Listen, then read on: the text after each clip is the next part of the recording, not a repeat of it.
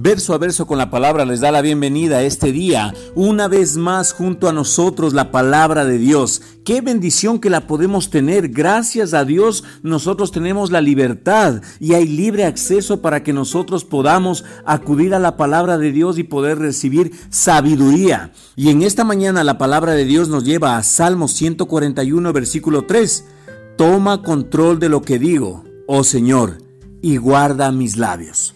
Hoy vamos a ver cómo podemos seguir remando contra la corriente. En la versión Reina Valera dice, pon guarda a mi boca, oh Jehová, guarda la puerta de mis labios.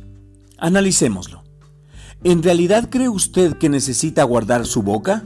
La mayoría de los creyentes no lo creen. Ponga atención a lo que dicen y se dará cuenta de ello. Por ejemplo, cuando se trata de la salud, dicen que confían en Dios, pero uno les oye decir, estoy seguro de que me dará gripe, pues todos los años me da. De hecho, me enfermaré más que un perro abandonado, pues ahí usted lo verá. ¿Cree usted que esas personas reciben lo que dicen? Déjeme decirles que sí. Pregúnteles unas semanas después y su respuesta será que sí se enfermaron, tal como lo dijeron. Pero si usted trata de decirles que hay cierta relación entre las palabras que dijeron y la enfermedad que adquirieron, lo mirarán como si estuviera loco.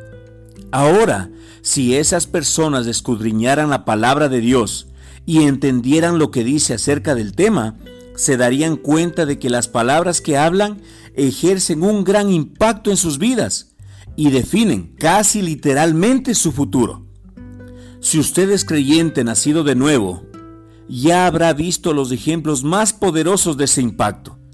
Usted creyó con su corazón y confesó con su boca que Jesús es el Señor. Y esas palabras cambiaron el curso de su vida para la eternidad. Usted sabe por experiencia propia el poder que tienen las palabras. No obstante, si usted es así como yo, se habrá percatado de que es difícil ser constante cuando se trata de hablar palabras llenas de fe. Yo he estado haciéndolo durante todo el tiempo que conozco a Cristo Jesús. Sin embargo, a pesar de todo ese tiempo y de todas las experiencias que he tenido, siempre debo tener cuidado con mis palabras. El mundo que le rodea va por la corriente negativa. Como un río caudaloso, el mundo siempre está tratando de arrastrarle para que usted siga esa corriente. Pero cuando usted vive por fe y habla palabras de fe, es como estar remando contra la corriente. Puede hacerlo, pero es un trabajo muy arduo, duro. Nunca podrá darse el lujo de tomarse unas vacaciones en ese trabajo. Si usted flaquea un poco, la corriente empezará a llevárselo río abajo. Decídase ahora mismo a guardar la puerta de sus labios y a llenar su boca constantemente con la palabra de Dios. La palabra de Dios dice en Proverbios 4:20, Hijo mío, está atento a mis palabras, inclina tu oído a mis razones. Haga de la palabra de Dios su guarda, y todo lo que diga le llevará un poco más río arriba. Acompáñame a orar.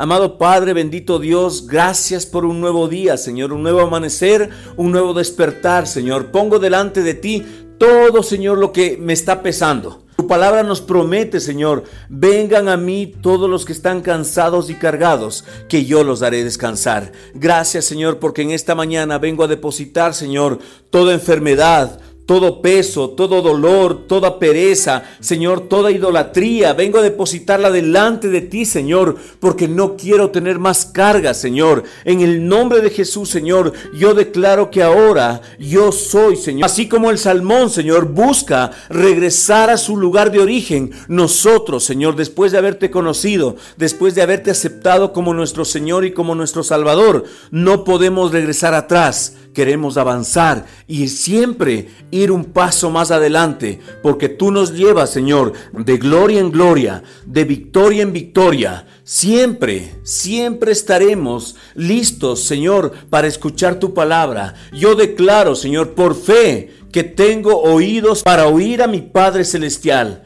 Gracias te doy, Señor, en el nombre de Cristo Jesús. Amén Escríbenos verso a verso con la palabra arroba gmail.com. Gracias a cada uno de los correos electrónicos que estamos recibiendo. Gracias por esas palabras de ánimo, por esas palabras de bendición. Gracias porque eso nos impulsa a todos los que hacemos verso a verso con la palabra a ir un poco más adelante, buscar más de la palabra de Dios, llenarnos más de la palabra de Dios para poder compartir con cada uno de nuestros oyentes. Bendecimos cada una de sus vidas y nos comprometemos como ministerio a orar por cada una de sus peticiones. Y ahora mismo estamos orando por cada persona que nos está escuchando. Creemos que la palabra de Dios está llegando y está impactando de una manera sobrenatural sus vidas. Recuerden siempre, Cristo les ama, nosotros también les amamos. Todos los que hacemos verso a verso con la palabra, los amamos. A pesar de que no los conozcamos, los amamos. Queremos conocerles a través de sus correos electrónicos. Con amor, Pastor José Luis Larco.